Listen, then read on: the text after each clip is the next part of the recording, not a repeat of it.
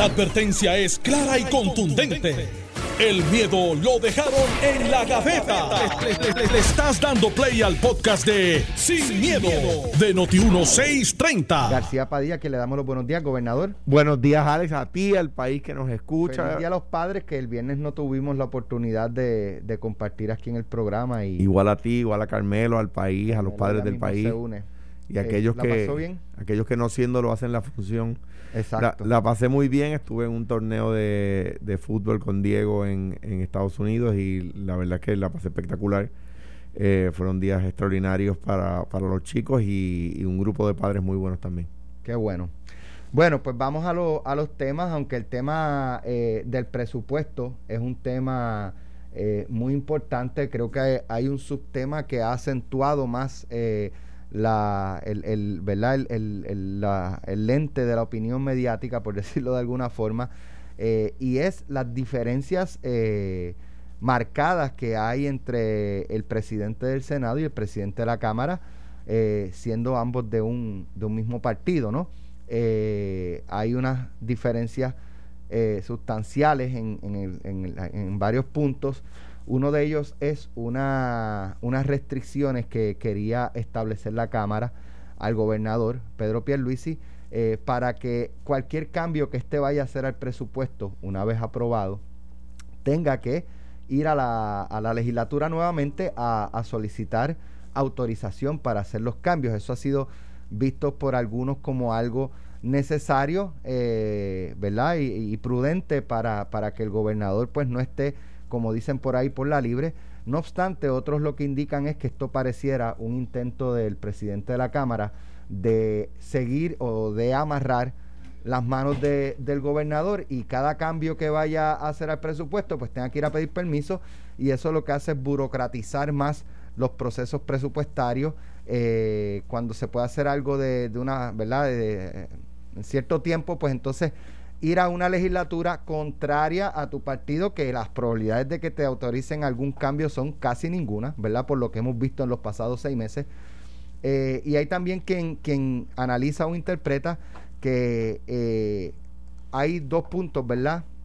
Que habíamos hablado de que son los únicos dos nombramientos que el gobernador tiene que enviar a ambos cuerpos, el del secretario del Senado, de, de Estado. Estado y el del Contralor de Puerto Rico. Y que una vez aprobados esos dos nombramientos, ya la Cámara no tiene, en términos de nombramientos, mucho para pulsear. Cuando quiera algo, eh, para negociar, ¿no?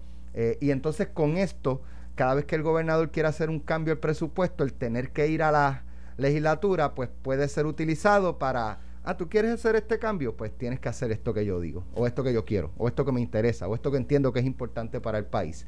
Y entonces, pues vamos a estar en esa dinámica y si estamos en, en low, en términos de, de, de la, ¿cómo es? de la interacción del gobierno y de que las cosas avancen, pues vamos a estar casi en parking. Y después vamos a ir en reversa, la huevo en reversa. Carmelo Ríos, buenos días. Buenos días, tía Alex, Alejandro. Saludos a los del edificio azul, que yo nunca he visto tanta gente parqueándose y pues alguien decidió bloquear la carretera. Así. Sí, bloquearle. Estaba allí, todo el mundo tocando bocina, él, lo, sa- él lo saludaba. Fue la sede del PNP. No, no, ahí al frente, por la sala del PNP nunca hay tapón. No, en la de nosotros amarillo. Pero Ah, pronto te invito a la nueva. Mira, Pero ah, ah, exacto, Mira. no hay sede en el sí, ahí, ahí. Todavía. Está chula, está chula. Mira. Tenemos una y viene una ¿Dó- nueva. dónde es? Ah, tú vas a ver. O sea, usted tiene sede, pero nadie sabe no, no, dónde es. a ti no te voy a invitar. Y- pero, pero alguien Estás sabe, invitado, obviamente, siempre. ¿Alguien sabe dónde es la sede del Yo PNP? sé, el PNP sabe. Ustedes, Nadie sigan, sabe. sigan allá, sigan allá. Mira, este.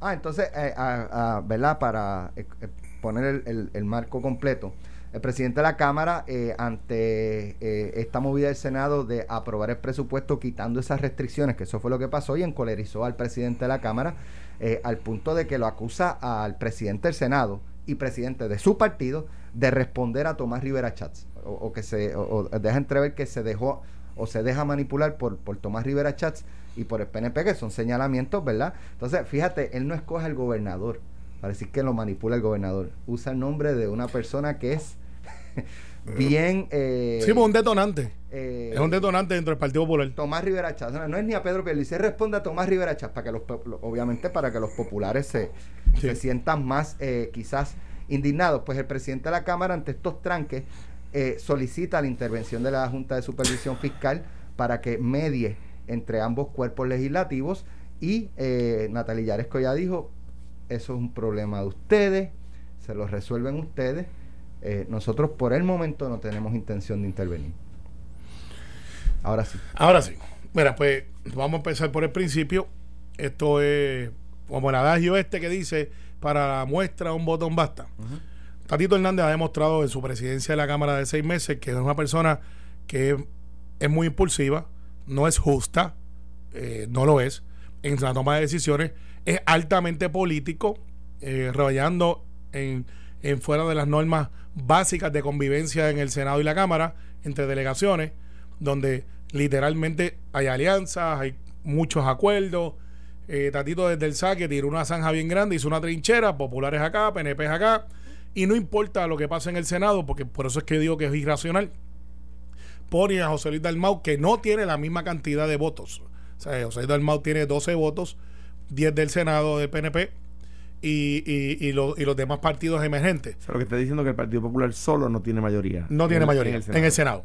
Y Tatito, en vez de jugar para el equipo, que es lo que uno pretendería, que es una persona prudente y razonable, pues reconociendo esas cosas, de- debería dejarle un espacio para que José Luis Dalmau pudiera hacer, no tan solamente como presidente del Partido Popular, como presidente del Senado, presidente de la conferencia legislativa, pudiera entonces establecer alguna agenda donde el Partido Popular pueda reclamar alguna victoria, eh, que, que también es lógico, sobre todo cuando tienes un gobernador que no es un gobernador polarizante, no es un gobernador este, eh, altamente político. No se equivoquen, es el presidente del Partido Nuevo Progresista. Llegó allí y, y ha tenido una carrera donde ha competido con los mejores de los mejores y hoy es el gobernador. Pero Tatito ha demostrado que no tiene ese temple presidencial. ¿Y por qué lo digo? Cuelga Larry Selhammer en contra de la opinión pública, creo que 10 a 1. Y con Y- distintas y- justificaciones. Con distintas justificaciones, lo otro. Sabemos que lo colgó porque podía, no porque debía, es porque él podía. Lo hizo lo mismo con Manuel Torres. Y en el presupuesto se inventa una cláusula que él sabe, y si no la sabe, debería saberla. Es hasta inconstitucional. Claro, la inconstitucionalidad la declaran los tribunales, pero la norma básica de alguien como él que manejó la Comisión de Hacienda te dice que el gobernador o el ejecutivo no puede transferir de agencia A a agencia B esa reprogramación sin tener que ir a la legislatura. O sea, yo no puedo coger de Departamento de Educación y sacar 60 millones de pesos y mandarlos para recreación y deporte. A menos que no vaya a la legislatura. Así que el argumento de que él tiene, que él quiere supervisar todo lo que hace el Ejecutivo, se decae porque él lo que plantea es que no es solamente la reprogramación de una agencia a otra.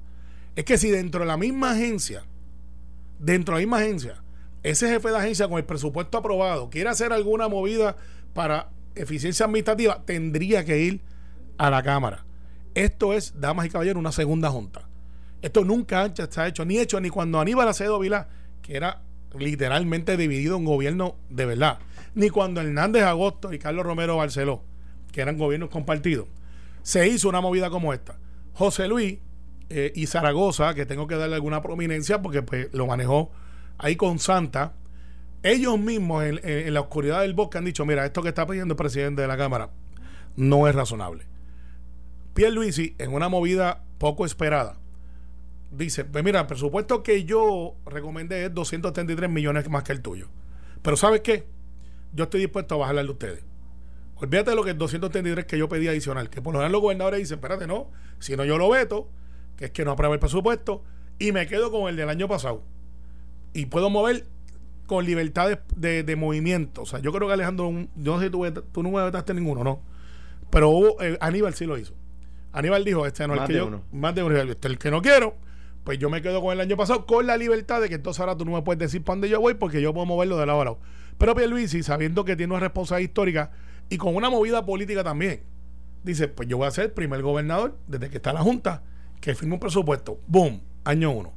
Recuerda que tenemos que tener cuatro años corridos. Cinco creo que son. Eh, cuatro a cinco. Sí, pero es pagando deuda. Eh, claro, pero, eh, pero, es que dentro del proceso tiene del... Que estar, tiene que estar incluido el, el pago, el de, la pago de, la deuda. Claro, pero... Y hasta que no se resuelva lo de este, la quiebra. Pero, pues, pero no. se pudiera reclamar que si ahora, antes de que se acabe el año, como va a haber una partida y está un presupuesto firmado, decir, estoy pagando deuda. Estoy reservando el dinero de la deuda y está certificado por la Junta. Exactamente.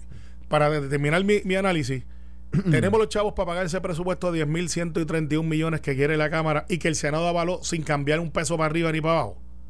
Sí, porque lo que estima el, secretario de Hacienda es que el peor de los escenarios vamos a tener 400 millones de sobrantes, pero sabemos que eso puede subir hasta 800 millones por encima, que no es que sobre el dinero, es que no está obligado. Y eso puede ir para el pote de pago de deuda también. Al final del día, Alex, Tatito está encerrado está en un cuarto sin ventana y sin salida. Lo que le queda es un claraboya en el techo. Él lo sabe. Mi apuesta, peso a Moriqueta, que va a sucumbir, y José Luis Dalmau, aunque parezca que está atado de las manos y que se ha dejado que Tatito haga lo que la gana, creo que lo está asfixiando por falta de espacio. Yo creo que la, que la eh, discusión del presupuesto que eh, le va por encima al dimi direte de lo, de lo de, lo, de, las luchas de poder es la, de, la del presupuesto que el país necesita para tener los ingresos que paguen los gastos recurrentes. ¿verdad? Eso es, un presupuesto el, que, que, que, no se paga con deuda, que no se paga emitiendo préstamos. La, la buena noticia es que llevamos ya unos buenos, 2021, 7, 8 años que el presupuesto se, se eh, incluye gastos recurrentes que se pagan con eh, fondos recurrentes, ¿verdad? Esa es una buena noticia. Eh, la mala noticia es que pues se atora en la discusión del liderato político. Yo creo que tanto Jesús Santa como Juan Zaragoza, Jesús Santa, presidente de la Comisión de Hacienda de la Cámara eh, y su equipo, y Juan Zaragoza, presidente de la Comisión de Hacienda del Senado, han hecho un trabajo extraordinario. Y, cogieron el presupuesto que envió el gobernador y lo pusieron en cintura y dijeron, si queremos salir de la Junta, señor gobernador, no podemos continuar teniendo eh, eh, presupuestos que sabemos de antemano que incluyen gastos recurrentes mayores a los ingresos recurrentes, ¿verdad? Entonces vienen los problemas de falta de liquidez, vienen los problemas de ajuste en, en el presupuesto a mitad de año. Eh, y no me, con, dos caballos como esos, diciéndole al gobernador lo que le dijeron, el gobernador hizo lo correcto en, en decir, mire, ¿sabe qué? Acepto. Y yo creo que un poco también muestra madurez, mira, ¿sabes qué? Tú tienes razón, vamos a hacerlo como tú dices. Y eso yo creo que está bien. De nuevo, mi aplauso a Jesús Santa y su equipo y a Juan Zaragoza y a su equipo. Entonces la dinámica se da por el trabajo, por eh, eh, condiciones adicionales. De lo, discrepo de lo que decía Carmelo en cuanto a que esto no pasaba, pasaba antes. Cuando Aníbal tenía Cámara y Senado, la Cámara eh, impulsó y el Senado aprobó, luego le pasaron por encima al, al gobernador, eh, una medida que decía que, una ley que decía que cada medida que, se, que el gobernador presentaba, OGP tenía que certificar si tenía impacto presupuestario y de dónde iban a salir los chavos. Y uno dice, pues mira, fenomenal. Oye, eso debería ser siempre así. Eso debería ser siempre así, extraordinario. Lo que pasa es que en el 2008 entonces el PNP ganó, tenía Cámara y Senado y quitaron la ley. Dijeron, no, no, eso es cuando están los populares en el poder. Cuando estamos los PNP en el poder no tenemos que hacerlo. ¿Ves? Entonces, eh, era, era, eh, pues no, no, era correcto. ¿Y qué pasó? Que de 2008 a 2012 se tomó más prestado que de 2005 a 2008. el, el, el cuatrenio donde más prestado se tomó en la historia de Puerto Rico fue ese de que empezó el enero de 2009 hasta diciembre de 2012. Todo el, el, cuadrillo de Fortuño. El cuadrillo de Fortuño. Sí, pues, hay una, una un, un caveat. Hubo unos números de, de préstamo de deuda, pero no necesariamente era deuda nueva. Se reprogramó mucha deuda a un interés menor. N- No, Sí, hubo mucha, no dije toda, toda, toda no, mucha. yo no lo voy a discutir, las estadísticas están ahí de cuánto creció la deuda. O sea, creció 16 mil y pico de, de billones. O sea, 16 billones, 16 mil y pico de millones. Un poquito más que en el cuatrenio de Aníbal, que fueron 15 mil y pico de millones. Pero igual, igual que el, gobernador eh, Acevedo Vilá, no todo eso era deuda nueva, sino que estaba tomando préstamos eh, para pagar, para pagar eh, deuda vieja. O sea, ¿cómo llegó la deuda a 72 mil millones? Pues fue de esa forma. E- Eso que tú acabas de decir lo han hecho todo- todos los gobernadores eh, eh, previo a, mí, ¿verdad? Que declaré el impago y de ahí en, adelante pues no ha habido deuda nueva. Eh, dicho eso, me parece que se está reduciendo el tema a la a la a los, ¿verdad? a los accesorios, no a lo principal. Lo principal es que Cámara y Senado han acordado un presupuesto prácticamente igual. Y eso da buena vibra. Eso da buena luz. ¿Por qué? Porque se han puesto de acuerdo Cámara y Senado que tienen intereses distintos. Y usted diga, no, no tienen intereses distintos, son populares. Pero no, que no, no se han puesto de acuerdo, eso es el problema. No, no son en lo accesorio, en lo principal sí. Bueno. Eh, eh, o sea, en, en cuánto es el presupuesto, sí. En, cuan- en, en para qué van las medidas, sí, con mínimos cambios. ¿Y por qué digo, esto para que la gente lo entienda, que tienen intereses distintos? Bueno, porque un, un, un senador de distrito, del, un senador de distrito tiene tantos pueblos como cinco, o tanta gente, debo decir, tantos representados, como cinco representantes de distrito. O sea que a la hora de manejar sus fondos, los senadores tienen una visión eh, más eh, amplia, no estoy diciendo mejor, mm, eh, que los representantes de distrito que tienen una visión más específica, no estoy diciendo mejor, son visiones que, que están diseñadas para ser distintas. Pero es un, es un hecho de guerra política, ese es el problema, Alejandro, porque no es un hecho de, de chavo, es un hecho de que Tatito está atacando a José Luis, ahora, ahora- ahora hablando de lo político, porque lo- en los chavos están de acuerdo, pero Tatito vuelve y cambia las reglas tú- otra vez. Tú quieres, tú quieres, y yo entiendo que tú quieras llevarlo a ese ring. Y yo, como es natural, también quiero llevarlo al ring donde el, es la Asamblea Legislativa la que le ha dicho al gobernador, no señor, usted quiere tener un presupuesto donde los ingresos no dan para los gastos y le tuvieron que quitar 200 millones al presupuesto de Pierluisi y Pierluisi tuvo que, tuvo que decir, es verdad, No, de hecho, hay una certificación de que es al contrario. Vamos a tener 10.550 mínimo de 10.000 10.550 de, de ingresos. Mm. El presupuesto de Pierluisi era 10.300 algo, o sea que sobraron Eso- 200 y pico. Sin embargo, el análisis no voy, es... voy a decir porque eso no es correcto, pero. No, no, pero esta certificación, la certificado No, voy a secretario de te voy a decir porque y eso no es recuerda que son presupuestos. Eso no lo hace el el secretario de Hacienda, pero te voy a decir, te voy a decir por qué eso no es correcto. Ok, pero está bien, perfecto. Pero no podemos ignorar que Tatito, eh, en su destemperamento político y de presidente de Cámara, que ha demostrado ser errático una y otra vez, quizás pensando de que tantas y tantas este, eh, batallas lo van a hacer inmunes o lo hacen héroe o general de campaña, le, le dice ahora del Mau, espérate, no, no, es que yo voy a enmendarlo, cosa que se hace siempre, by the way, en el análisis correcto, Y para, para, ir a un súper a comi- tiempo. para estar en un comité de conferencia. Y mi tiene hasta el 30 de este mes. por eso, mi argumento no es ni siquiera ese. Están atrás en otras cosas, pero en ese no es el argumento. Pero le sigue cambiando la regla de juego y los muchachos por la abajo en el, en el pasillo donde yo camino todos los días dicen, es que no sé qué le ha pasado. Algunos plantean que está borracho de poder, otros plantean que le está cerruchando el palo a José Luis. No lo veo a los dos corriendo para la gobernación, así que no sé por qué se cerruchan el palo uno al otro, eh, si ese fuera el planteamiento. Y otros es porque Tatito dice que ante la debilidad de carácter de Dalmau, él se va a convertir en el hombre fuerte.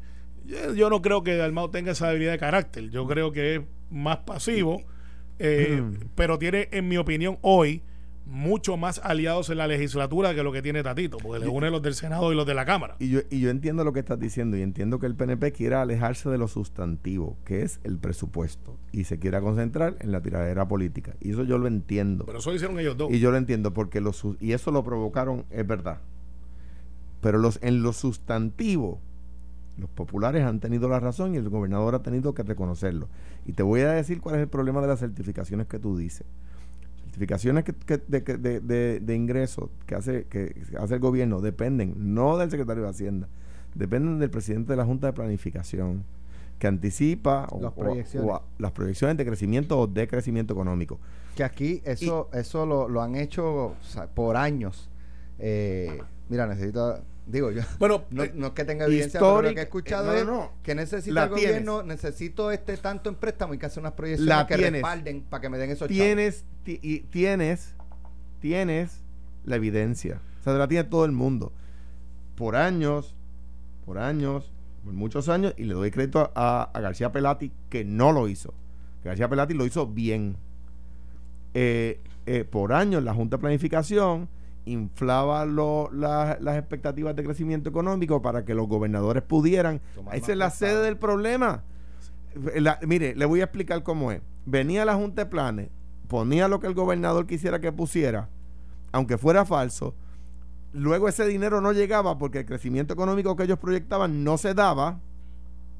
Y entonces a mitad de cuatrenio tenían que tomar Pues- préstamos para terminar, para, a, a mitad de año fiscal tenían que tomar préstamos para terminar el año fiscal. pues yo o pregunté. sea porque- que la, pero- la o sea, no, no, no, pero yo pregunté, porque ese planteo que tú de- hiciste de- es correcto. Déjame, déjame decirte, cuando a mí me preguntan si, qué usted piensa de lo que las casas de crédito piensan de usted, yo dije que, que lo que piensen de mí me vale, lo que piensen del país me importa. Es porque las casas de crédito sabían eso, sabían esa trampa, la conocían, la veían año tras año e irresponsablemente, igual que en el caso de Lehman Brothers, igual que en el caso de Enron, seguían dando buenas notas de crédito. pero Por eso, eh, por donde ya tú ves que, fíjate que ya, ya los periódicos no hablan de, Fitch- de Standard Poor's, eh, Fitch ah, eh, y, y- y Moody's. Porque es que me dio gusto desenmascararlos cuando dije me vale. Y en, pues, en Puerto Rico era el único país del mundo donde todavía alguien le creía a Moody's, Standard Poor's y Fitch. Pero también hay que decir que en los últimos tres o cuatro, pues yo mandé a verificar y dije, chequeame como le dicen Paquito, pero, eso terminó con García Pelati. pero, pero el, el secretario de Hacienda que tenemos hoy, en todas las proyecciones que ha hecho junto con la Junta, pero recuerda que la certifica en la eh, Hacienda, Sí, pero, pero ha es- estado en el chavo. no, es que no es el secretario de Hacienda. Está bien, eso pero él certifica, pues él es el, él es el tesorero del gobierno. él es el tesorero, él cuenta a los chavos y los paga. Pero, y tiene, y por supuesto, él coge las, las certificaciones de la, de la Junta de Planificación y con, la- con, con las proyecciones de crecimiento económico de la Junta, Claro. él dice, con esa proyección, Esto es lo que hay. me ingresaría esto, este Esto- dinero. y hasta ahora, por lo menos sus proyecciones han sido buenas. Desde, De hecho- desde García Pelati para acá, eso cambió. Ahora lo que pasa es que la Junta de Planificación en Puerto Rico, digo, ha cogido más golpes en el Tribunal Supremo que nadie. Que nadie. Eh, de, de, de, de, de aquel- desde aquellos en la Junta de Planes que, que eh, ha- haciéndose los tontos trataron de eliminar unas reservas naturales. Está bien, pero lo, lo importante es que Tatito y Dalmau están en un ring a la- rodeados por alambre de púa. Eh, el Partido Popular los está mirando de afuera. Pues eso es lo que y, ustedes quieren y muchos de ellos apuestan máscara versus cabellera. ¿Quién va a ganar? Tenemos que ir a la pausa, eh, pero hay una situación con... ¿Ustedes comen mofongo? Mangú, ese, ese es mi problema. ese es mi problema. Ese es mi problema. Plátano al horno. lo mío no es otra cosa que no no lo mío no es otra cosa que la carne frita en cebolla Plátano con al pique horno, eh, canoita. Be- be- comer lo mismo es carbohidrato. Pero yo voy a seguir comiendo plátano, Mira. no te preocupes, Alejandro. Hay un llamado del secretario de Agricultura a los comerciantes sobre el precio del plátano. Eh, así que vamos a regresar con ese tema. Oye, porque eso y lo es del algo sal- que nos impacta a Eso todos. y lo del salgazo. Después, después del arroz, el plátano. eh, yo, yo estoy en Team Plátano. el, el- eh, el el arroz. producto agrícola que más se consume aquí y, en Puerto Rico. y tenemos que hablar y tenemos que hablar del salgazo, Alex. Eso está No, yo no como Pero- salgazo. no, no, no, pero está, está, impresionante. Tú le metes a lo que Pues, sea. hermano. No, no, oye, oye, yo creo, yo creo que si no te tenemos, coge- si no resolvemos, si no resolvemos, mira, si mira, si no resolvemos hasta eso nos va a pasar. vinagre. Estás escuchando el podcast de Sin, miedo, de Noti1630. Bueno, ya estamos de regreso. Hay un eh, una publicación eh, del secretario de Agricultura, eh, Ramón González, que dice, tenemos una sobreproducción de plátano en estos momentos. La exhortación a las cadenas de supermercados, más bien el reto que le lanzamos es a que presenten precios más agresivos al consumidor. Nuestra recomendación al consumidor es a patrocinar comercios que tengan ofertas agresivas que propicien el consumo de plátanos. El precio en el mercado debe ser de 3 a 4 plátanos por un dólar. Ante esto, eh, Manuel Reyes. Eh, ¿Cuánto supone que esté? Él dice de 3 a 4 por peso. Dice el secretario de Agricultura. Mm. Eh, no obstante, en Normando de la Mañana, el vicepresidente de MIDA, licenciado Manuel Reyes, advirtió al secretario del Departamento de Agricultura que en la isla existe el libre comercio ante el pedido de que bajen los precios de los plátanos. Vamos a escuchar. En la mañana de hoy, el secretario de Agricultura mandó un tuit donde dice, tenemos una sobreproducción del plátano en estos momentos. La exhortación a las cadenas de supermercado, más bien el reto que le lanzamos es a que presenten precios más agresivos al consumidor en este renglón. ¿Qué usted le tiene que decir al secretario de Agricultura, Ramón Pirul González? Bueno, eh, eh, con gusto nos reunimos. La, la, Nosotros, yo no negocio como asociación, pero agrupo a los diferentes supermercados y en el pasado secretarios anteriores han hecho la gestión con nosotros y hemos tratado de ayudarles. Se ha hecho compra directa, o sea, hemos hecho diferentes cosas para ayudarlos. Así que con gusto lo, Lo, lo podemos discutir y lo podemos tratar. Yo estoy seguro que habrá mucha disposición de parte de la industria eh, de, tratar de ayudar, pero estamos en un sistema de libre comercio. Libre comercio, cada cual le pone el precio que entienda al producto que, ¿verdad? Que, venda eh, y el consumidor pues que le compre a, al que al que entienda le venda un, le dé un mejor precio. Alejandro, de hecho, ¿DACO puede intervenir en esto o no? Por supuesto que sí, dicho, de hecho, lo que dice el, secretario, el, el vicepresidente de MIDA en cuanto a eso es verdad. La primera vez que sucedió fue con el precio del pollo eh, fresco del país, eh, siendo yo secretario. By the way, yo en, un supermercado que frecuento, pues me queda muy cerca, he visto este las pechugadas de pollo en mitades eh, súper económicas, o sea, del país. Del país. Marcas del país, eh, un paquete, ¿sabes? 3 dólares, 2.98, 3.50. En un momento, para, para utilizar el ejemplo, en un momento, el, el, por la gripe aviar, el precio del pollo americano se fue al piso eh, y aquí no los supermercados no bajaron el, precio del, del, del, del, país. ah, del producto del país. Del producto del país, no podía competir y se, se, les metió una orden, reguló y ellos reaccionaron, diciendo, si me quitas la orden, bajo el precio. Y dije, fenomenal, si yo lo que quiero es que bajen, bajen el precio, no, no, no hay problema si no es por la orden. Entonces... O sea que podían bajar el precio. Claro. Y ganar chavo. Si usted ve, mire, Déjeme ponerlo de esta manera. El secretario de Agricultura tiene razón. Y el poder lo tenemos los consumidores. A mi juicio, el DACO puede intervenir. Eh, pero esto es sencillo. Si usted ve un plátano a 90 chavos, le están robando el dinero. Si hoy usted, en, cuanto a eso, el director, de, el vicepresidente de MIDA, Manuel Reyes, a quien aprecio, amigo mío hace 30 años, eh, está, yo en discrepo. No, no hay costos de acarreo para el supermercado en el precio que ellos reciben. No, no lo hay. Ellos no acarrean plátano. Son agricultores y transportistas de Puerto Rico los que le llevan el plátano y se lo venden, se lo están vendiendo ahora mismo. Con el precio de acarreo ya incluido. Ya incluido. O sea, que, y que me y que diga el Noti1 que hay eh, que, están pagando precios de transporte marítimo, marítimo cuando a Puerto Rico no se está importando plátano, pues no es, sencillamente no es correcto. Si a usted, usted, el que me escucha, va a un eh, colmado hoy y ve plátano a 90 chavos, le está robando el dinero. No vaya a ese supermercado. Deje de ir para siempre a ese supermercado. Y se, y se, da el traste con, con, el embuste que han metido siempre de que el margen de ganancia de los supermercados es 2 y 3%. Eso es un embuste. Será 2 y 3% para uno que otro producto. Pero ahora mismo al plátano puertorriqueño le están ganando el 100% y más. El 100% y más. Que tengan plátanos a 97 chavos es un asalto a mano armada. El otro día, dos supermercados, cadenas puertorriqueñas, tenían el plátano de Puerto Rico a 50 chavos. Plátano de primera. a 50 centavos. Le puedo decir que ese precio es razonable. Ese precio es muy razonable. Si usted que me escucha va hoy a un supermercado y le venden el plátano a 97 chavos, a 90 chavos, a 85 chavos, 80 chavos, eh, le están robando el dinero a usted.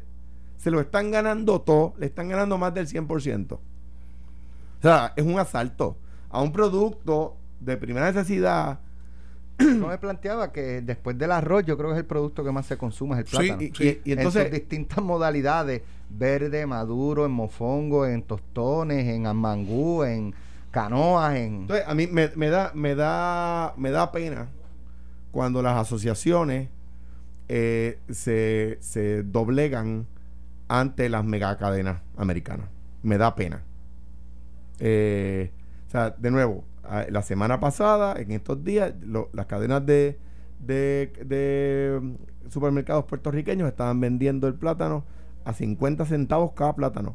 Que tú tengas una cadena de esas megatiendas americanas vendiéndolo a 97 chavos es un robo. Es que es un robo.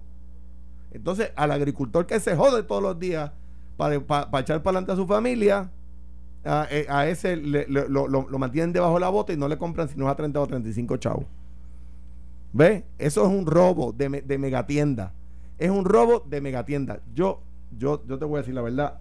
Si usted va hoy al supermercado y ve el plátano y le están vendiendo plátanos a 90, 97 chavos, le están robando el dinero. No es que no se lo compre hoy, es que no se lo compre nunca. Mira, en, esto de la agricultura eh, es un fino balance porque es como un mercado de valores. Este, también tenemos el hecho de los melones eh, y no estoy hablando políticamente, estoy hablando de, que suben y bajan. Y, es otro hecho. Es otro hecho. Es otro hecho. el político y el, y el, y, el de agricultura. Pero en el asunto de, nosotros aquí, Alex, nosotros tenemos que tener claro de que nosotros somos una agricultura un tanto romántica, desafortunadamente. Porque pues estamos al merced de estas cosas que pasan cuando pudiéramos estar planificando. Aquí todo el mundo la, la fiebre de plátano, pues todo el mundo quiere sembrar plátano. Y qué bueno, eh, porque a lo mejor debemos de concentrarnos en 7 o 8 productos tratando de hacer 20 productos. Lo que sí me planteo es si el gobierno puede intervenir. Sí. Claro que puede. ¿Por qué? Porque yo como gobierno le doy incentivos a esos agricultores para que ellos puedan tener su equipo. Y puedan tener, pero, pero, también, pero para efecto de, de, que sí, soy parte porque muchos de los incentivos que doy, pero el problema no está en el agricultor. El problema está en que en el interés que yo tengo que la agricultura eche para adelante, está la cadena del que compra. Y ahí es que entonces yo como gobierno tengo que entrar y mirar. Y la libre competencia, como dice Manuel, existe, pero tampoco puede haber un abuso que se pongan todos de acuerdo y digan, pues mira, mañana vamos a vender los 80, nadie venda menos de 80. Collusion. sí, y eso es ilegal.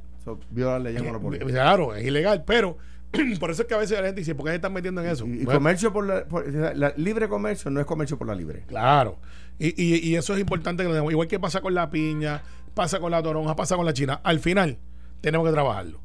Alex, yo te mencionaba ahorita, eh, y lo quiero traer después de, haber, después de haberte hecho la receta de, de, salgazo, mira, no, no te sorprenda que algún día alguien diga que eso tiene eh, valor algo así, algo, nutritivo. Pues, algo pasará. Mira, lo que pasa es que pues, dando la vuelta por ahí, eh, hay una situación que está pasando mucho en las playas en Puerto Rico. Y es que tú sabes que para esta época no llega el salgazo, que es algo que pasa eh, no es todo el año, pero está pasando este año ya sea por calentamiento global, por lo que sea, las razones no las sé. Pero está afectando en la época donde más nosotros empezamos a ir, ya estamos en junio, las playas, los comercios, los restaurantes. Entonces vi la cosa esta de Fajardo eh, y dando la vuelta por ahí, el olor está que se ve la y peste, la peste como dicen por ahí. Es porque se pudre y literalmente parecería que hay peces muertos, todas esas cosas, y es una cosa impresionante, impresionante. Entonces, pues he escuchado reclamos de mucha gente diciendo, mira, pues el gobierno qué va a hacer? Y bueno, pues, este, ¿qué tú puedes hacer contra la naturaleza? Y vi una tecnología eh, que está en el lago Carraízo, que están dragándolo de una máquina. Vi, aunque no lo creas. Removiendo plantas, sí, removiendo plantas. Pero tú sabes de dónde vi el, el video la primera vez. de, Georgie. ¿Sabes que Georgie? No, así es. Este, ¿Sabes que Georgie? Pues el, el, lago este. La Curía. La Curía él trajo como una cortadora de grama acuática. Sí, que recoge las plantas este, del lago. Lo- pero la Ah, fortaleza, la fortaleza hace unos meses plantó una, un, un post que dice el dragado de carraízo y trae una máquina que esta máquina va recogiendo todo y la va triturando. Entonces yo pensando acá como los locos, eso pudiera ser también para... Tira dos o tres hipopótamos allí, se lo comen. El- el- Lo trajeron una vez, creo, en o pensaron. en lo- eso se ha comentado. Sí. Eh, y, y entonces, pues, o, lo- o algo así era, o trajeron Hay- una hay- bacteria que se Hay- comía esa- las plantas. Hay que ver porque la, el salgazo. Sería pues, recursos naturales. hay, exacto. Hay la que- pregunta de recursos naturales tiene chavo. Hay que ver, bueno, o si Tiene millones que no han usado. Por lo Pues, menos hace un año habíamos recla- habíamos publicado que tenían, qué sé yo, sobre, yo no sé si eran 70 millones aproximadamente y un usado. Porque ahí tú eres, mira, eh, un amigo que, que se ha Digo, dedicado... son para unas unas cosas específicas, pero hay que ver dentro de esas partidas si se puede haber un ahorro y se puede utilizar para este problema, ¿no? Para los que no somos boteros, pero nos pasamos con la gente que tiene. este eh, Yo no sé que el salgazo de eso daña todo y hace lógica. motores. Los motores. Entonces, en el área de Fajardo hay una industria turística de, de charters que es bien agresiva. Y uno de mis amigos decidió dejar de ser pelotero, dejó de trabajar en, y ahora tiene un botecito chiquito, 20 pies. Eh, síganlo, se llama Papasar Rodríguez, Israel Rodríguez. y él dice, mira, no puedo trabajar. Invítanos. Eh, yo es chiquito, pero cabemos. Invítanos. Pues, y, y, lo- y y caco, te lleva a todos sitios y así es que él está viviendo.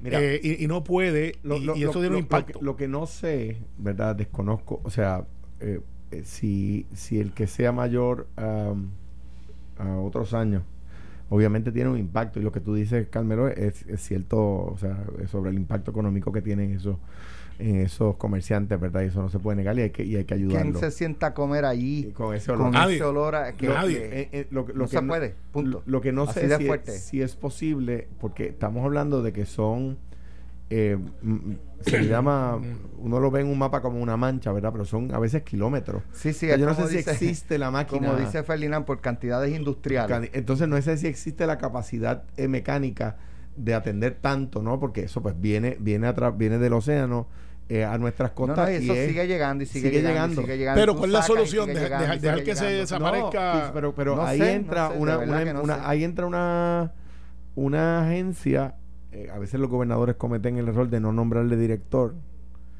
eh, una agencia que se llama Compañía de Comercio y Exportación. Y esa compañía de comercio y exportación t- tiene los mecanismos para eh, contribuir con estos pequeños comerciantes eh, de manera que, que puedan coger el golpe, que le absorber el golpe, que le que les produce el salgazo a sus ventas, a su a su a la frecuencia de sus clientes, etcétera, porque es temporal, es es eh, en realidad de una eh, en inglés le llamarían seasonal, eh, es de temporada, ¿verdad? No es no es permanente. No, pero lo, lo traigo porque está pasando. Y es un Rico, fenómeno mundial, o lo sea. está, está pasando pero en, en- en Salinas, está pasando en todos lados. y esto es Fajardo, que es la, una bahía muy re- relevante, donde se acaba de abrir un hotel hace un mes. Literalmente el olor le llega hasta allá arriba y no hay manera. Al, sí, Conquistador, sí, llega es que- arriba la, en la, de, de- la de- peste. de la, la pues la palabra es peste. es peste. Es peste. Entonces, pues algo hay que hacer. Eh, así que no todo puede ser Pero Luma, no todo que- puede ser Pero enti- este. entiendo que este weekend va a estar mejor, o sea que nada, la gente que vaya y vuelva a esos restaurancitos y a coger esos charters, o sea que entiendo que este weekend ya va a estar un poco mejor. Bueno, pues yo voy con Paleman y Rastrillo y vamos a ver qué hacemos. Mascarilla. Gracias. Pero esta vez para el olor, no para el COVID. Eh, una- bien, fíjate, esa es buena, hacer unas mascarillas con olor a carne frita, con mofongo.